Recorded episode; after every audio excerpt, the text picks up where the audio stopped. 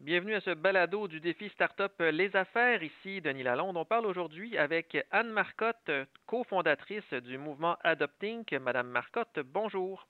Oui, bonjour.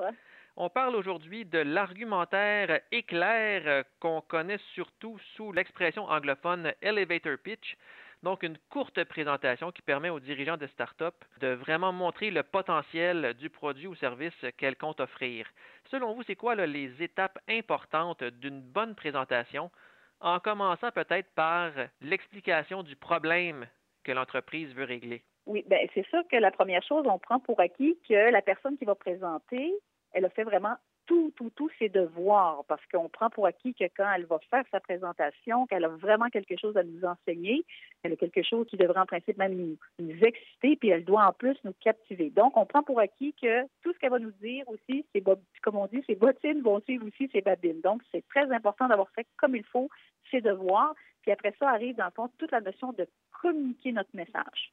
Et par la suite, l'important serait, selon vous, d'y aller vraiment tout de suite avec la solution aux problèmes qu'on a exposés?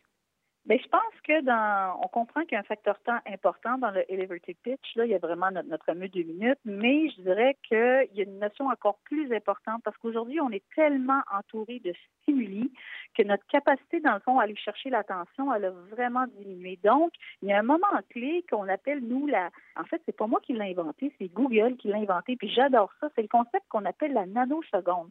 C'est qu'aujourd'hui, on parle même plus de minutes, là. On parle qu'il y a un moment vraiment précis aussi petit que la nanoseconde où tu vas réussir ou tu essaies de réussir à aller captiver, dans le fond, ton interlocuteur avec trois choses.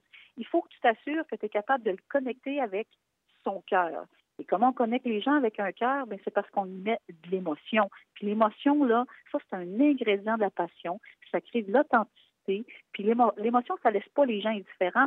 Au contraire, ça provoque souvent, on dit qu'un moment d'émotion, c'est un moment de grande vérité.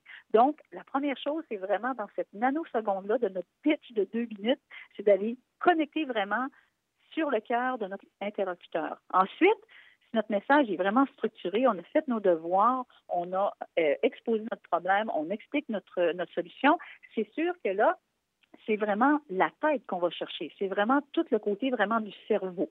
Puis la troisième chose, dans ce moment précis-là de la nanoseconde, c'est d'aller chercher, dans le fond, le porte-monnaie, d'aller chercher les argents qui sont Et ça, là, il y a eu beaucoup de choses qui ont été euh, développées, qui ont été étudiées, puis on réalise, dans le fond, qu'il y a ce moment clé précis-là. Donc, c'est même pas juste le elevator pitch, c'est de, de, voir, il va être où mon moment critique, où est-ce que je devrais, en principe, avoir réussi à connecter ces trois éléments clés-là de mon interlocuteur. Son cœur, sa tête, puis évidemment son porte-monnaie. Et quand on parle d'elevator pitch ou d'argumentaire éclair, évidemment, en personne, c'est toujours un peu plus facile de dégager une émotion, de montrer vraiment la passion qu'on peut aller chercher. Euh, si je me place dans la peau d'un entrepreneur, j'ai passé les derniers mois ou même les dernières années à développer mon produit, puis là, je me sens prêt à aller devant les investisseurs potentiels. C'est facile de donner le paquet en personne. Quand on est derrière sa caméra, en temps de pandémie là, ou en temps de distanciation physique, est-ce que c'est beaucoup plus difficile de dégager une émotion qu'en personne, selon vous?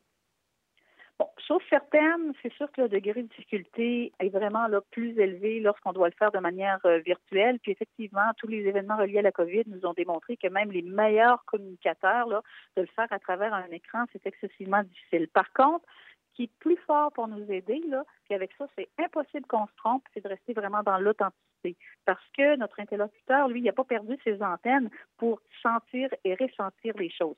Donc, c'est sûr que quand tu fais ton pitch, c'est sûr que tu restes vraiment dans l'authenticité de transmettre vraiment ton message. Puis moi, l'expression populaire que j'aime dire aux gens, mettez vos tripes à la table. Puis il faut que l'interlocuteur, lui, il l'ait vraiment senti. Puis même si c'est à travers un écran, c'est sûr que ça va réussir à transpercer l'écran. Vous savez, les, réseaux sociaux qui sont souvent les plus suivis, que ce soit bon euh, sur Facebook, euh, sur Twitter ou peu importe, c'est souvent même des gens qui vont juste mettre un message, mais juste la manière qu'ils ont écrit le message, ils ont réussi à faire sentir une émotion et une authenticité puis les gens vont commenter, puis ils vont adorer ça. Fait qu'il y a des gens qui ont ce talent-là, dans le fond, naturel. Mais quand on ne l'a pas naturel, comment on fait, dans le fond, pour s'assurer qu'on va le retransmettre? Ben on se dit, garde, je mets vraiment mes trips à la table, je fais vraiment tomber comme euh, je joue pas de personnage, je fais tomber vraiment les barrières, je suis moi, puis je fais le pitch de ma vie. Puis s'il arrive le pire, ça fonctionne pas, comment je vais faire pour être bien dans tout ça? Je vais me dire, moi, je suis convaincue d'avoir donné tout ce que j'avais à donner, puis je ne pouvais pas faire mieux. Je suis allée vraiment dans, le maximum de qui je suis.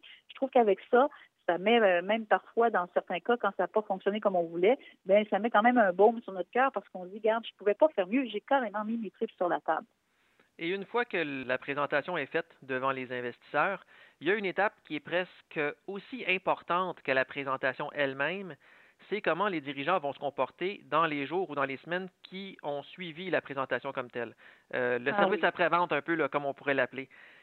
Le diable est parfois dans les détails. Alors, qu'est-ce qu'il faut faire après une présentation quand on est un dirigeant de start-up? Bien, c'est ça, tu ne peux pas avoir réussi à créer un contact, parce que c'est un contact privilégié, hein, de te connecter sur un interlocuteur, puis d'avoir réussi à créer un moment privilégié où est-ce que tu l'as connecté avec toi, comme on le disait tout à l'heure avec les trois niveaux. C'est un, privilège de faire ça. Donc, il faut que tu sois à la hauteur de ce privilège-là, tu dois l'honorer. Donc, comment tu fais pour l'honorer? Bien, je veux dire, il faut que tu répondes à tes communications vous savez, aujourd'hui, les communications ont tellement évolué. Euh, bon, moi, je suis de la génération des courriels euh, et de la génération des textos, mais aujourd'hui, il y a des gens qui répondent plus à leurs courriels, ils vont plutôt répondre à leurs messages sur Instagram. Euh, donc, morale de l'histoire, il faut que tu t'adaptes à ton interlocuteur aussi pour que s'il te, demande des suivis, peu importe après, ben il faut que tu sois capable de répondre quand même rapidement. Puis aussi, ben ton français, je m'excuse de le dire, mais c'est aussi une partie de ton image. Donc, si tu montres que tu soignes aussi la qualité de ton français dans tes messages, moi, je trouve que c'est quelque chose que moi, je trouve quand même toujours euh, important. Donc, il ne faut pas laisser les gens indifférents lorsqu'on fait notre pitch, mais il ne faut pas les laisser indifférents non plus lorsqu'il y a une suite à nos échanges. Pourquoi? Parce que même si un jour ça ne se concrétise pas, on ne sait jamais quand est-ce qu'on va recroiser les personnes. Des fois, on les recroise un mois, deux mois, trois mois plus tard. Chose certaine, si on ne laisse pas les gens indifférents à notre rencontre, que ce soit lors de notre pitch ou que ce soit avec les suivis qu'on va faire par la suite, c'est inévitable. On va réussir un jour ou l'autre à créer quelque chose avec euh, ces gens-là. Donc, il faut comprendre que on part du point A qu'on va au point Z. Et un coup qu'on a fait notre pitch, qu'on est satisfait, je veux dire, l'aventure, c'est juste commencer. La thématique du défi Startup Les Affaires cette année, c'est transformer le futur. Avec la pandémie, avec la distanciation physique, avec euh, l'obligation que l'on a de tout faire à distance, est-ce que tu crois que les circonstances actuelles vont transformer l'argumentaire éclair pour toujours? Pandémie ou pas, les plus grands succès entrepreneuriaux sur la planète se résument avec deux mots-clés, innovation et créativité. Donc, moi, ma vision du futur, dans le fond, que je voudrais transmettre euh, aux jeunes qui vont proposer leur candidature, c'est sûr que dans toute opération, que ce soit le projet, que ce soit la manière de le transmettre, de le communiquer, que ce soit par la suite la, manière qu'on va le faire vivre, il faut toujours que ces deux mots-clés-là, innovation et créativité, fassent partie du processus, puis qu'on puisse les mettre en valeur et les faire transparaître. Parce que, comme je le disais tout à l'heure, c'est quand même des mots-clés qui ont permis à des entreprises qu'on aime aujourd'hui, qu'on adore, ces deux mots-clés qui représentent euh, plein de bonnes entreprises. Qu'on, euh, pensons juste, par exemple, à, Apple, pensons juste à Disney.